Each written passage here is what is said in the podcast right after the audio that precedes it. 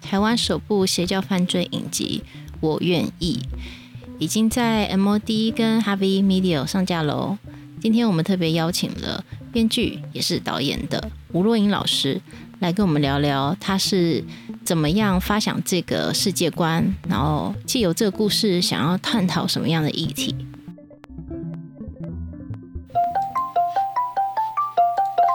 嗨，嗨，好久不见，好久不见。我想请问，就是为什么老师想要拍这个故事？这个故事其实最早开始，大概是呃二零一三一四年的时候，我曾经在一个上一个比较长的连续剧里面写了一个类似于国师的角色。就是政治人物有时候会去问他，然后他很神秘这样子。嗯，那那个时候其实没有琢磨太多，但是就隐隐约约有点出这样子的一个人。然后一五年，一五年的时候，呃，我去北京工作了一个星期嘛，反正就回来的路上，就突然有了一个灵感，是想要写，就是想要写一对很贫穷的夫妻，然后他们遇上邪教，然后。把他们最后仅有的一点东西投进去，然后就搞得家破人亡，是一个短篇小说。那这个角色后来也，这个家庭后来也成为现在的我愿意的其中一个一个部分。这样是吴亦荣在里面演的那个角色吗？是的，是的，是的，是的。然后后来大概到一八年，我们确定一八年六月，我们就决定要我啦，我决定要自己。啊，做一个我自己写、自己拍的剧本，这样子要自己拍。从写的时候就决定要自己拍了，嗯，所以我就当然会挑我觉得我自己觉得比较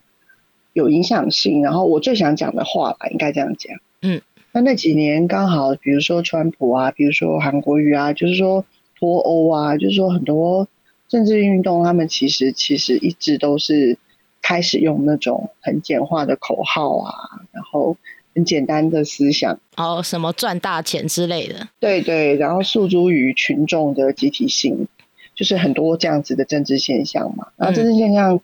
嗯，对我来说，它其实跟某一种邪教或者是非新兴宗，就是非一般的宗教是有帮助的，就是这样子才。开始导入这个题材这样子，所以后来就把它，因为我也不想要只是做一个纯粹在批判的故事，我比较希望是大家可以透过这样的过程去看看自己所相信的，或是自己所投身的，他究竟你付出了多少代价，或者他值不值得等等这样子，所以就开始写以邪教作为一个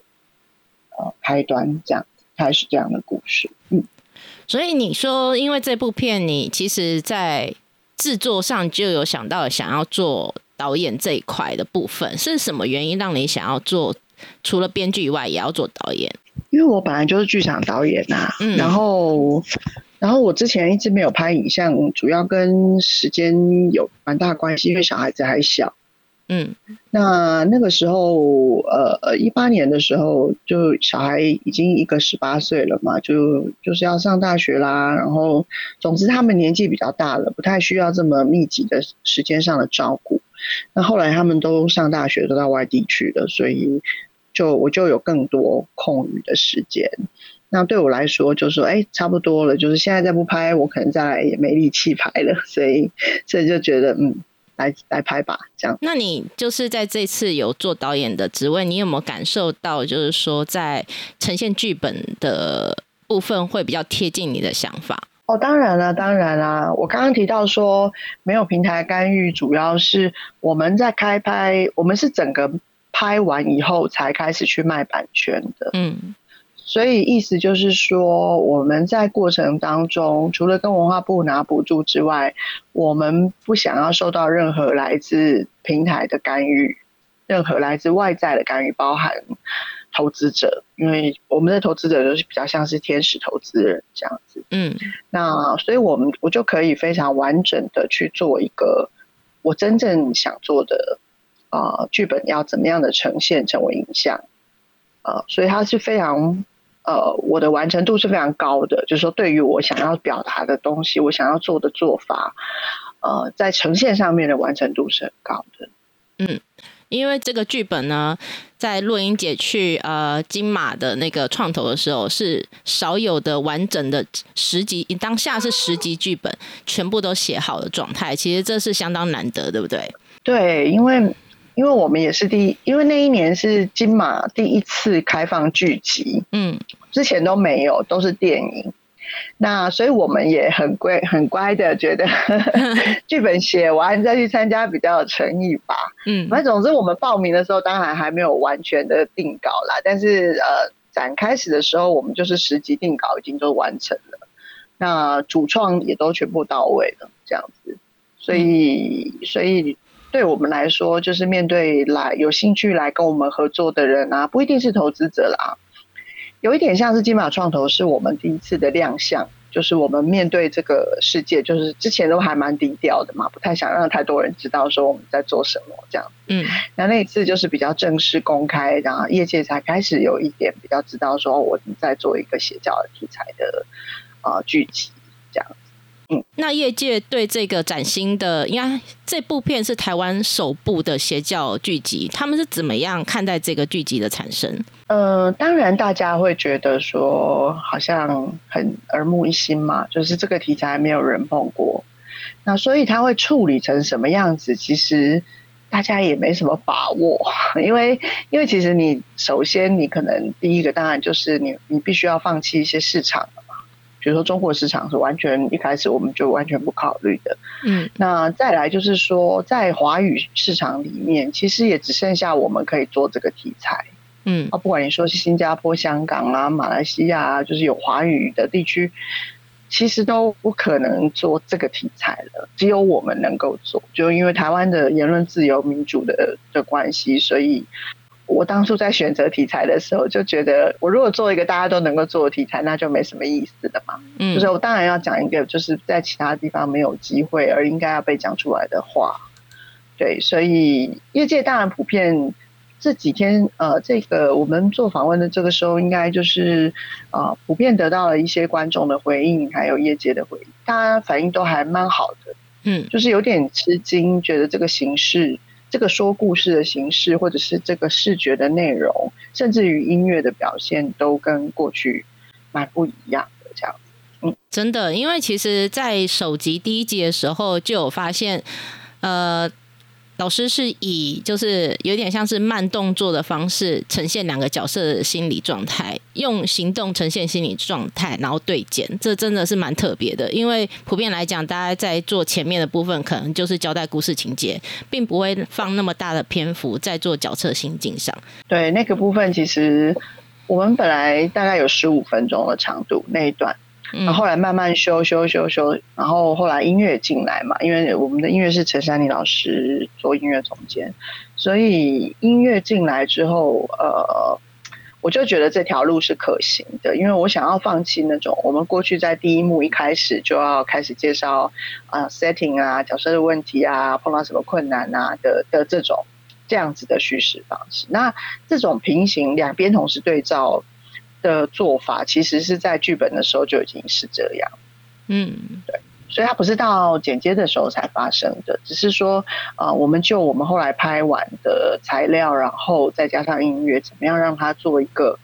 最精准的呈现，就是说都能够让角色的里内在跟现在他们所面对的状况同时的被看见，这样子，所以就选择了一个蛮比较。大胆的方法，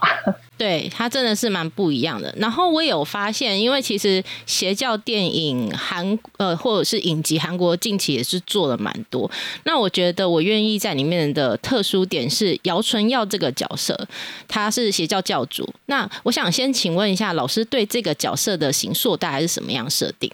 呃，首先呢，因为我不想要被任何宗教对号入座。因为我就是如果刚刚说的，我不是想要批判，或者是想要做一个有活人献祭的猎猎奇的 的这样子的邪教，不大概不是这样子啊。好，那所以就会变成说，你挑选一个什么样的组织跟他的领导人，这是很重要的。那我们目前是把它放在一个表面上是一个身心灵成长团体，嗯，那呃，他会有一个称之为老师，我们也不会叫他是教主哈，他是一个老师。那他平常会有一些课程的活动啊，帮助大家解解惑啊等等的这样子的运作方法。然后到后面我们才会知道说，哦，其实它背后是有一个宗教，有一个神秘的力量在那里。那老实说，如果没有那个神秘的力量的话，呃，对于一般人来说的那个说服力可能就不会那么高，因为他可能就像你去上团体的智商课一样，对，就是所有的这种呃非一般宗教，他们之所以会让人觉得他们好像是邪教，其实跟他们会有一种呃超自然的。带着神秘主义色彩的这样子的能力啊，似乎可以哦达到一些凡人所无法看看到的东西，或者是意识到的东西，然后呃来作为他一个蛮重要的吸引力。那在我们的故事里面，就有一个很重要的东西叫呃西格玛档案这样子。嗯，那我们慢慢慢就会有知道这个西格玛档案到底指的是什么这样子。那教主的部分，其实其实这教主的背景当然设定的非常的多啦，哈，就是关于他到底是谁，从哪里来等等的。那在故事当中，他也有很多自述的部分，就是说他自己讲他自己的生平啊，他是怎么样得到的啊这些，但是就是这些都是他自己讲的，他是到底是不是真相？嗯，我们都是不知道的啊。那在整个故事里面有呈现他教主的背景的场次大概不超过五场，嗯，也就是说，我们并不想要把这个教主作为一个啊，因为有童年创伤的加害者的这个这个想象这样子，反而是说他有一点像一个像一个艺术家，表面上啊，就是说他看起来像一个艺术家，他他会画画，然后他会呃打非洲鼓。啊，然后他会跳 Tango，他会非常非常多的东西。那这些东西会对信众们产生一个神秘的吸引力。老实说，它有点像是艺术创作带给人的吸引力，因为那些都是呃都是所谓的灵感嘛，对不对？就你不知道它是从哪里来的，但是他用了一个形式表现出来。嗯，那这个是跟我们一般在说的教主的形象比较不一样的，因为我们听到的所所谓教主，他可能就是说要把自己穿得很神圣而隆重啊，哈，然后呃，他要有一个很高的椅子或者像轿子一样的东西啊，嗯，然后他非常诉诸于跟信众之间的某种神秘色彩，好，不不可能有那么近的距离这样子，那。这些都是就是传统的那种对于教主的设定，都是我不想不想要的。我比较想要的是一个，他似乎是一个可以理解你的生命的困境，然后给你很好指引的人。但是，但是就是说这些话或者这些他讲的道理，可能真正有他的，其其实是有他的意义的。可是，呃，这些意义一旦放到人的自己的作为身上，它可能会变成另外一个样子。嗯，或者是说，他有当中又有个人的欲望啦，或者说某种想要操控别人的权利的欲望啊，或者说心理上的，你说某程某种程度的变态、控制、自恋，可能都有在这个教主身上，也都多半都会看见这样子。嗯，也就是说，老师现在在设计这个这些角色，其实是没有所谓的黑白，它其实是比较灰的状态，对不对？对。就是所有人都是比较灰色的，但是，但当然了，就是说，呃，在法律上，我们其实是可以，如果我们用法律作为一个界限的话，那当然就很可以，很可以明白的看出来说谁触法的嘛。嗯。但是法律界限对我来说是一个很低的界限啊。嗯。我我觉得很容易就把人二分。那呃，所以我我如同过去啦，就是我还是比较希望说这个角色有一个。呃，立体的立体感出现，就是他本身是可以经得起辩论的、讨论的、争议的。那里面的每个角色其实都有点像这样子的。我觉得蛮多新闻事件里面看到，很容易就会被分为受害者跟加害者。然后仿佛是因为他们的贪心或者他们的愚笨，所以导致他们自己的悲惨这种责怪受害者角度啊，就是很容易就会出现。然后这个这个加害者呢，一定就是贪财骗色嗯，就就这样子，就就仅限于这样，好像这些事情都跟你自己没有关系。嗯，可是事实上，你看越来越多的诈骗活动啊，什么样的社会阶层的人，他都可能会被诈骗，不管你是穷人、有钱人。那这个当中有什么样的心理机制，或者是什么样的社会环境的条件，会导致呃这样子的状况？就每一个人，当他去寻找一个心灵的寄托，或者在那里达得到一个归属感的时候，他究竟发生了什么事？所以故事当中其实蛮多对于呃每一个角色他们在生命的比较低谷的时候，他们面对他们的困境，然后刚好这个宗教好像伸出一只手来的时候，他们就很容易的被吸引进去，这样子。嗯。那里面呢有一个角色，我觉得非常的特别，我不知道这是不是老师田野的，就是高慧君的角色，他是写他是在学校里面的辅导老师，然后他会常常跟孩子辅导，辅导完以后就会吸收他们进教。呃，对，大家会觉得这个设定蛮有趣的啊，就是嗯。我自己觉得，就是心理辅导老师，首先我不是质疑他们，因为我自己也做过很多的心理咨商，所以我知道很多心理师。我反而是想要讲说，心理师就算或者辅导老师，就就算他们有能力去辅导别人，可是他们自己的心也可能是贫瘠的，需要被帮助的。嗯，这是第一个。然后第二个就是说，呃，我在实际的田野调查里面，的确有看到，就是某一个被破获的。呃，组织里面，然后它里面的确有一个受你说受害者也好，或信徒也好，他就是学校里的辅导老师。嗯，那他是不是有真的把学生带进去啊？这个不可考，因为这个太这个是嗯调查不到的事情。但是我们想当然尔的觉知道说，如果你今天是里面的成员，而你觉得这个东西很好，你是出自于。想要助人的态度或者动机，去介绍这些你的学生或者是你的同事们去听这个老师的课，那这个动机本身都是没有问题的。嗯，他不是因为这个东西很坏，所以介绍你去，对不对？他是因为这个东西可能会对你有帮助，所以介绍你去。那这个是我我也想要呈现出的一种，在这些信徒当中的一种心态了，并不是大家都是想说，哎，我我要拉一个下线，然后我可以赚多少钱，在这个组织里面其实是没有这个东西的，就是不是说你拉好多人进来可以得到多少，可以分到多少钱，完全不是这样。嗯，这个辅导老师是非常忠诚的相信他的本身老师就是这个组织的领导者所说的一切。非常非常相信，嗯嗯，那我可以猜测，就是在第一集的时候对检是姚纯浩跟那个炎亚纶，那是不是炎亚纶也在这部片当当相当重要的角色？因为现在有很多条线，所以我想说，以剪接的手法来讲，他应该是会贯穿全剧的角色吧？对，姚纯耀的角色是教主嘛，哈，本身老师，那呃。炎亚纶的角色是费穆奇，他是一个所谓 super star 哈，然后那个 super star 要很 super 啊，就是 是真的巨星这样子。那首先是我想要讲，就是比较像是呃，我们都以为就是一个 super star，他拥有歌迷，他拥有房子，他有钱，他有名声，他拥有漂亮衣服，他拥有，他到底还有什么烦恼？嗯，他到底还有什么是？感觉到不安或者脆弱或者匮乏的，那这个是我想要呈现的部分。那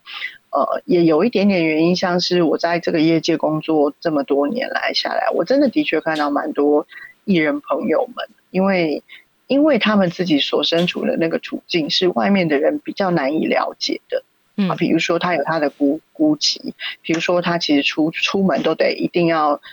戴口罩、戴帽子、戴墨镜，在大家都还没有戴口罩的时候，热的半死，这样哈。他就是说，他们其实有很多，他们需要小心谨慎，跟呃，创造出去满足群众所想要他的那个形象。嗯，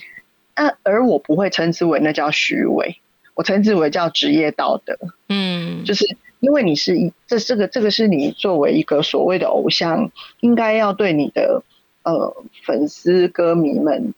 呃展现出好的那一面，这完全是没有问题的。可是呢，他自己私底下的各种愤怒或者生活里面的困境的话，到底要怎么去去排解？他到底要怎么去面对自己？尤其是如果他的内心深处很深处是有一些创伤在的话，那他到底要怎么办？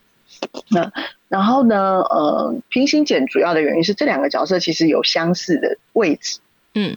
就是说都是一样被万众崇拜，然后，都是一样一个人高高在上，然后他们互相看待对方的时候，有一点像镜，就是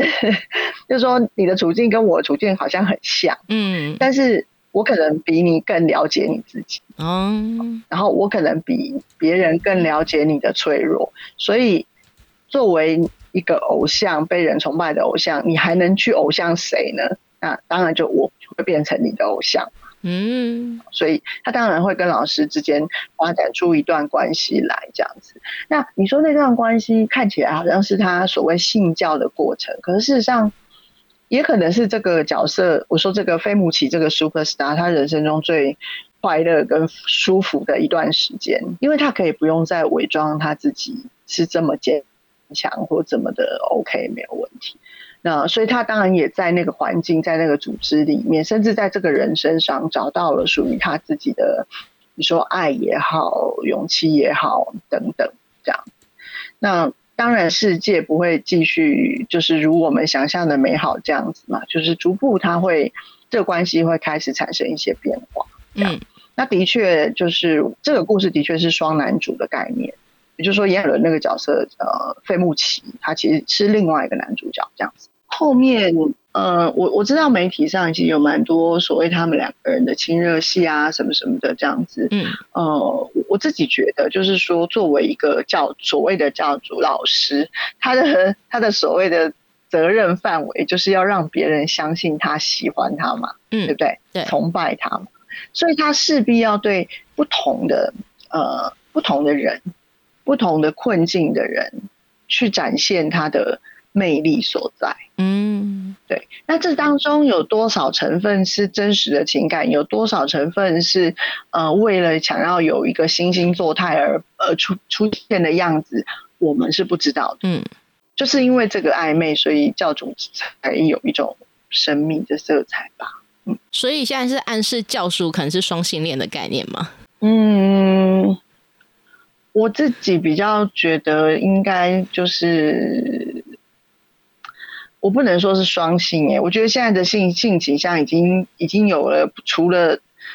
同性双性以外的各种可能性嘛，对不对？对对对 对对对，所以所以就是你如果想象说啊，他是一个被人认为是高高在上的神，你不会去定义神是不是一个同性恋或者他是异性恋或双性恋，嗯，说耶稣基督是什么？对吧？耶稣基督是不是同性恋，或者异性恋，或者双性恋？对，对，大概是这个的概念啦。就是说，当他说爱的时候，他可能是真的是爱的。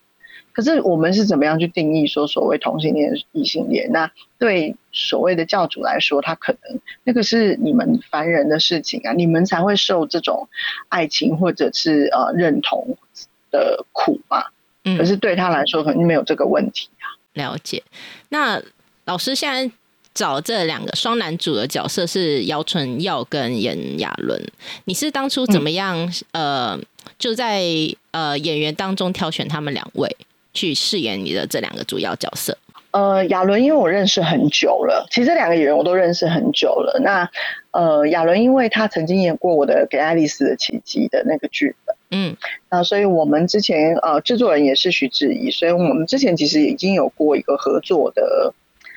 呃呃，叫做模经验，好了，这样讲，虽然蛮久以前的，大概快要十年前。那最主要是说，当我们要去找一个角色来饰演 super star 的时候，我希望他能够更了解那个站在台上，然后台下非常非常多的人对你的喝彩，然后你身上背负的那个压力。嗯，那我觉得亚伦是他在表演上跟他的人生经验上，他是主绝对有办法去承担这个角色。呃，除了角色本质的设定之外，还有后面它有很多的变化。这个角色内在有很多的变化，所以呃，亚伦的部分是比较早就确定了，就是呃，因为我们觉得他很合适，然后他这些年来也开始有一些形象上的转换嘛。就看到他个越来越开放自己，然后呃越来越多的才华跟潜能被看见，这个都是我们很欣赏的地方。然后也觉得说他应该是够坚强来面对这个角色哈，因为呃不是那么容易这样。那呃教主的部分的确是很伤脑筋了哈，因为这个教主基本上就是谁来演就会变成什么样子，嗯，就是。呃，会有人建议说，哎，那你为什么不找金城武来演？这样，我说，那你找金城武，他还需要弄什么叫吗？就是大家就直接跑过去了，还要怎么叫呢？对不对？对，就他已经是教主了啊，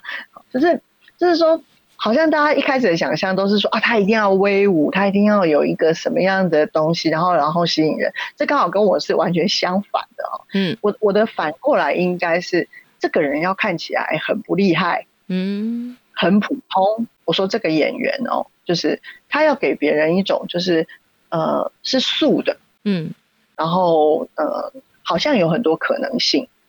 然后我们再来一起创造在这个故事当中需要的这个教主要做的这些事情，呃，所我所以我们当然考虑过很多演员，但是我们说就素的这件事情，比如说过大的明星光环可能也不适合。嗯，哦，他可能是纯粹是一个演员会更好，因为这个角色的难度非常非常高。就是如果有机会，你可以问到姚纯耀的话，他应该有很多那个他自己的那个心路历程啊，就是主要是准备怎么样准备这个角色。嗯，那呃后来因为他前刚好我们在 casting 的前两年，他的呃刚拿了金钟的影帝嘛，就是《镜子森林》。对，那我十多年前第一次自己想想，十年前左右，我第一次自己要拍片的时候，其实他就已经是我的男主角了。可是后来那个单那个人生剧展后来没有拍，嗯，所以我们就合作没有成功这样。然后这次又我又看到他在《镜子森林》里面的表现，我觉得他有非常非常大的成长，就是以以演员来说。它的柔软度就是它的弹性，那个呃本身可以可塑性其实越来越高。然后呃，当然私底下我也知道他是一个非常用功的演员，嗯，然后内在的心理强度其实是要很够的啦。对，那纯耀一直都给人家一种他就是很。很素的感觉，他没事就是在家里那个养养猫啦，然后手冲咖啡啦，看书啊，这是认真的哦，我这是认真的，对对对，就是说他其实不太在外面做什么，他也不不会去参加什么综艺节目，就他没有没有把自己往明星的那个路上推，嗯，他反正就是真的就是比较纯粹是一个演员这样，所以就选了他以后，我觉得是一个相当。英明的决定，这样，因为他真的非常棒，对，那个是一种导演带着佩服的说他非常棒，不是只是呃宣传的客套话。呃，大家好，我是吴若英，我是我愿意的编剧和导演。您现在收听的是四五公先生。里面还有一个角色，呃，是柯淑琴。其实我在看这部片的时候，我心里就在默默想说，这是洛英姐的角色吗？可以跟我们讲一下这个角色的感觉，你想要塑造的样子。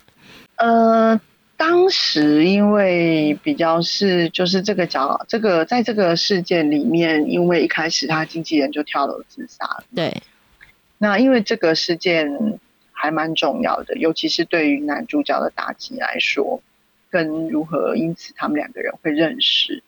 那所以我就会觉得应该要有一个外面的眼光，就是不是他们这个教众里面的眼光来，他们他他是怎么看待这些人的？嗯，那那个看待也不是只是纯粹说啊，我就是要侦办你，我要起诉你，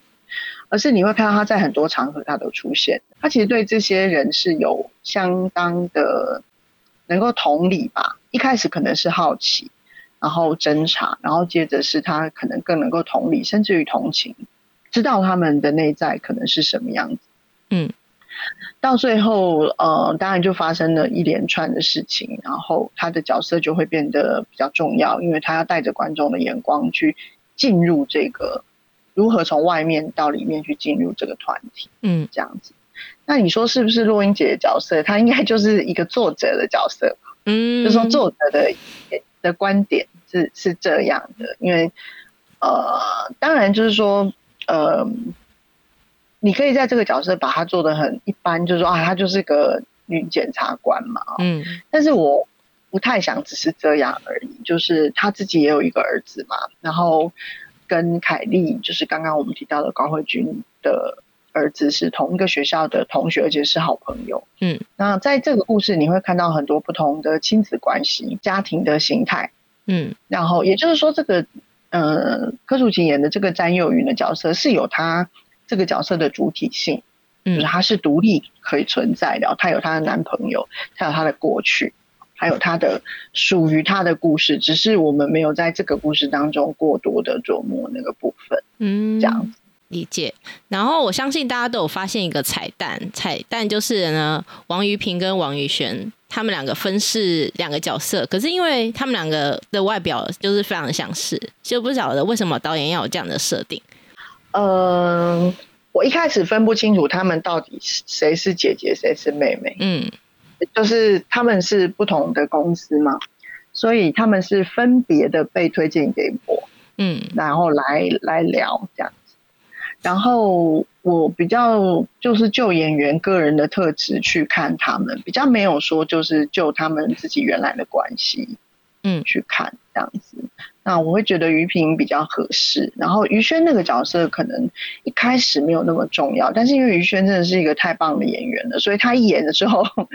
就不得不加戏，就是 他很他他他很亮度，就是说他可以把很简单的情绪处处理的很有亮度，那这个是当然是意外的惊喜啊，就非常棒，就是这个演员自己带来的。那那个时候他还没有得奖嘛，嗯所以我们也不是说说啊，因为他是影后，所以我们要找他来串一个角色，也不是这个态度，嗯，就是他真的觉得他适合那个里面那个老师的角色，这样。呃，我那天有看花絮，我觉得很有趣的是，其实这题材蛮重的，就是它是议题性也蛮强的，感觉是比较灰暗的。可是你们在拍摄的场合，感觉就是挺欢乐的。对，想要问一下，就是你们在拍戏上，你们呃有没有发生什么趣事之类？发生什么趣事啊？其实都是趣事啊，就是我们基本上没有把它当成说这是一个好沉重的议题，所以我们应该要呃以肃穆的心情来完成它，倒不是这样啊嗯好，比较是说。呃，我觉得我们在从读本开始，然后演员们、主创们其实对这个议题的理解是蛮深入的。嗯就说那个深入的意思是，他们可以了解，或者他们自己有亲朋好友，甚至于他们自己本身就经历过一个这样子的过程，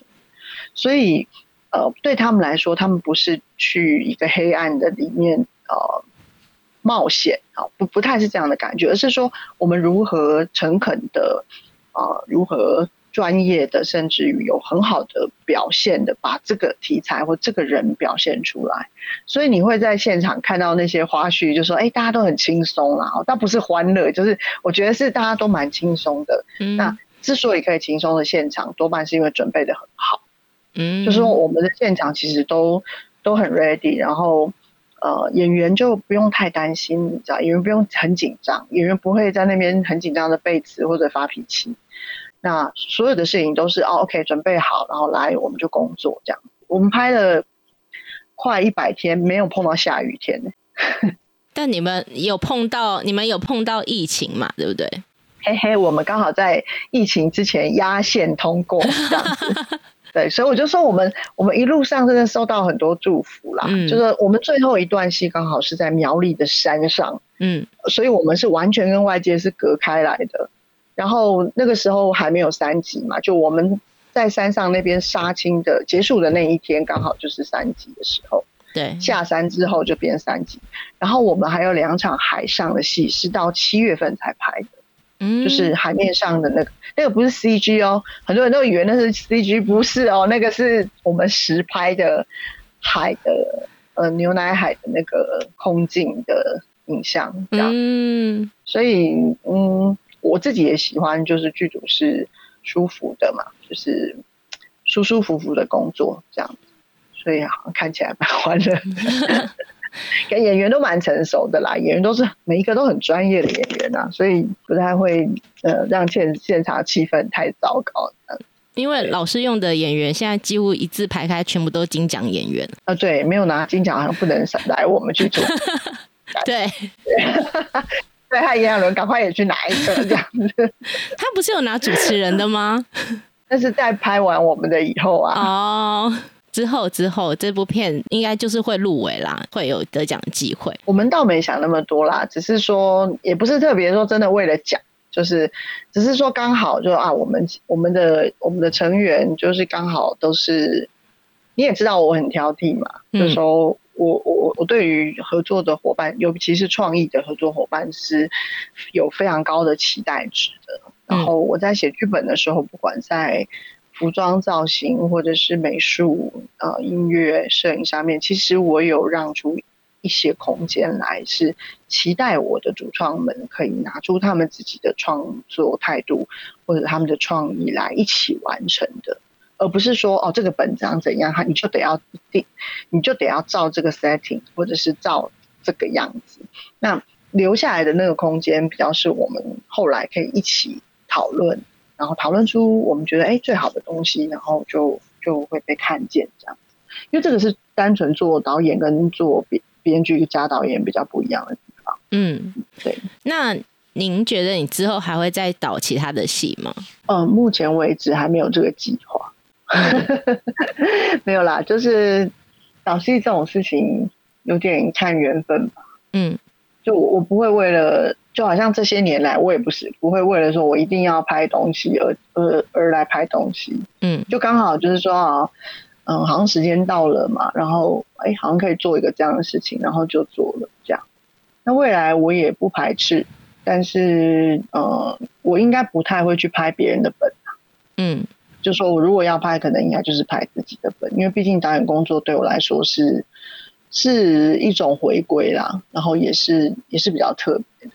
跟剧本工作是不太一样。那老师最近在剧本的创作上有想要就是写剧集或是电影吗？有有，我手上有几个案子在谈，然后也有正在进行当中的，有剧集也有电影都有。那是纯粹剧本的案子，倒不是跟导演有关系。那对啊，当然你你知道，我就是始终就是工作都会被占满的嘛。对，就是 占满时间这样子啊。我自己有在写一个我自己的电影剧本，我想拍的电影剧本。嗯，对，然后只是说，呃，要拍电影，你知道那个工程或者筹资的过程等等会更浩大一些，所以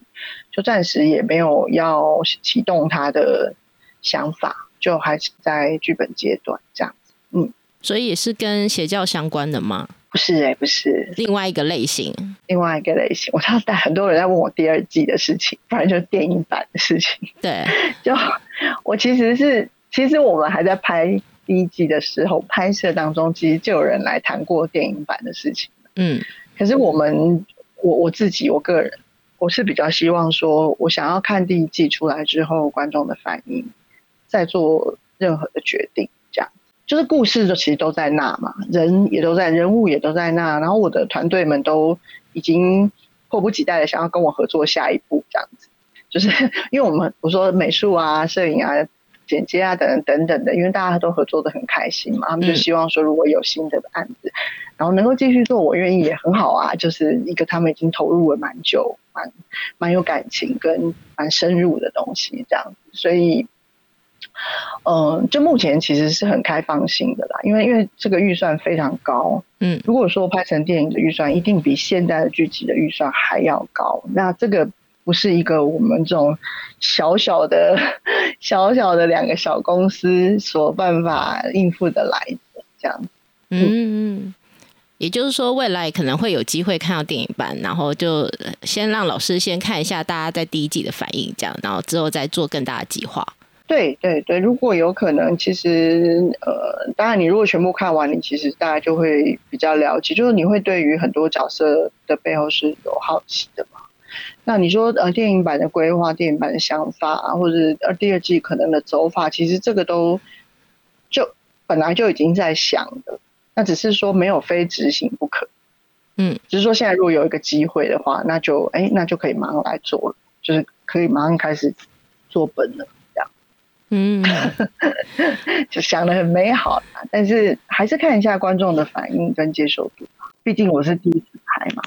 嗯，一定很好的，因为我其实觉得在现在在普遍在网络上有非常多的呃好评，所以大家对接下来的三四集是相当的期待。因为这部片子是每周五晚上八点会在 MOD 嘛跟哈密 Video 会播。所以我们录音的时间是礼拜四，明天就可以再看三呃第三集了，对不对？对，明天就可以看三四集了。我已经还好明还好，明天就已经星期五了。我每天都被追杀，说 为什么为什么不能赶快看到第三集？这样，因为他们看完第二集就很想知道第三集会发生什么事情。对啊，我们都已经看到炎亚纶进了旅馆，为什么没有后面？总之就是我们会觉得事情一定不会按照我们所期待的。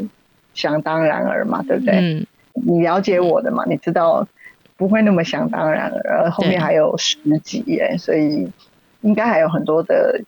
东西在后面。这样子，希望大家看三四集会很开心啦，因为三四集呃已经又更进一步的深入到里面。嗯嗯。然后老师这部片我愿意呢，这部剧集它你有入选欧洲最大影集展。是法国里尔，那那个英文我不是很确定，是念 Siri Mania 吗？呃，Siri Mania Mania Mania 哦，要带点法国腔就对了。没有，呃然后就是一个呃欧洲最大的市场展，可以跟我们聊聊这一块吗？呃，最早是我们在参加金马创投的时候，文策源同时有办一个呃，就是国际的线上的美，就是线上的呃。发布会这样子，嗯，那我们有入选金马创投的，我们都可以去报名。我们要不要去那个发布会？然后那发布会是呃有现场，然后也有线上嘛，就是对全世界都都有这样。那呃，里尔的主办方就在那个 pitch 上面看到我们这样，那时候我们还没有拍嘛，就只有就两集剧本，就你看到的那个，嗯，然后他们就很有兴趣，然后就一直关注我们。然后后来我们呃开始拍了一小段，呃剪了第一个片片花给他们以后，他们就就是说我们呃可以入选。那他全世界就是选二十个，每一年可以进入那个市场展，然后我们刚好就是其中一个这样。对，那也也就是去接触一个欧洲市场，对我们来说是，哦甚至对台湾来说都是陌生的，嗯，因为过去台湾也没有具体去参加过欧洲的市场展。对，那我们也会觉得，就是我们其实长期的口味都比较美式，都美比较美式韩式。那我觉得欧洲口味应该也可以去试试看这样子，因为毕竟欧洲也有蛮强的以及出现嘛。就这些年我们在串流上其实看到的也不少，对，所以就蛮开心的，可以去那边跟那里的买家们呢就可以交流一下这样子。嗯。嗯。而且不止在法国，其实，在韩国釜山国际电视节，你们也有出席。对，新加坡也有。就是呃，我们因为在呃比较晚的时候，应该是说今年的年初的时候吧。反正总之就是我们后来的发行公司是 CJ，就是韩国的 CJ 那个公司嘛。嗯。然后那个公司，它当然就是一个很大的。的全球的公司这样子，那他就得呃得到我们的授权，所以他们就带着我们的片子去了新加坡电视节，然后去了釜山这样子，然后我们的呃麦片其实主要就是必须要透过他们，因为他们是等于是我们的发行商这样，然后他们也有投资我们一部分，嗯，这样。我们的最大投资应该是他们跟中华电信，嗯嗯。嗯。对，那之后会再谈其他的串流平台，或者是在其他的电视台播吗？哦，一定会，一定会。其他，因为你看有些无线，我们都还没有定档嘛，对，都都在路上了，应该这样讲，在路上。因为因为串流这几年其实也不是那么的好，购片上没有像过去那么的宽松，嗯，就说他们的尝试期、赏味期已经过了这样子，所以他们现在开始挑片就会挑的比较。嗯，比较考虑市场性，或者是有我不知道啦，因为他们要面对，比如说新的像 Disney Plus 啊、Netflix，他们有更多的竞争者进来嘛，对，所以他们对于整个亚洲市场的布局策略其实都在调整，没有我们过去认为的，就是在前几年的那么那么好了。HBO 等等也是，所以会比较困难一点，可能会慢一点吧，这样子，嗯。嗯，毕竟这是呃 MOD 的投资，所以首轮在 MOD 是很合理的。对对对，就是呃，也希望就是说，至少台湾我们自己国内的观众是能接受喜欢的嘛，这个是我们最主要要交流的对象，其实就是自己台湾的观众这样子。对，我觉得喜欢看邪教的朋友，邪教影集的朋友可以看，我愿意，因为这是讲台湾的故事。然后可以看看台湾的人怎么讲台湾的，算犯罪吗？算心理成长的故事，心理写实犯罪都有。嗯，好，没那么惊悚啦，一点点。对，但我我的一点点。对，因为很多人吃饭的时候看剧，大家不用担心，他没有那么的，没有那么的让人吃不下饭。对他探讨的是人性的部分，所以你不会看到太多血啊那些东西的。对，而且我觉得我自己其实，在首映也有讲啊，就是我觉得你你整个看完，我觉我相信你的人生会有一些改变。嗯嗯，这个这个是我可以保证的事情，这样子。对，我觉得现在很多人都会去呃探求心灵。嗯，对就是不管是去看自己的人类图啊，或者很多人喜欢在 FB 玩那种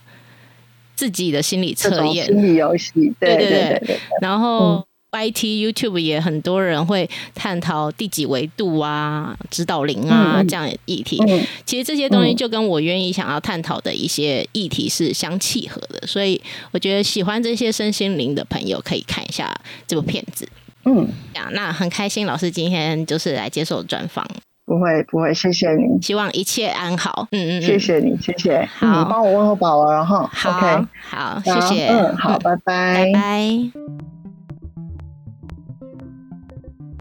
大家好，我是宝仪，我是转的哦。如果你在 Apple Podcast 收听，要给我们五星评价哦。或是你听了这集有什么想法，也欢迎到导演的 IG Adamon Lee A D I A M O N D L E E underscore F T，或是到我的 IG B E L L E 底线 K O O 留言给我们一起哦。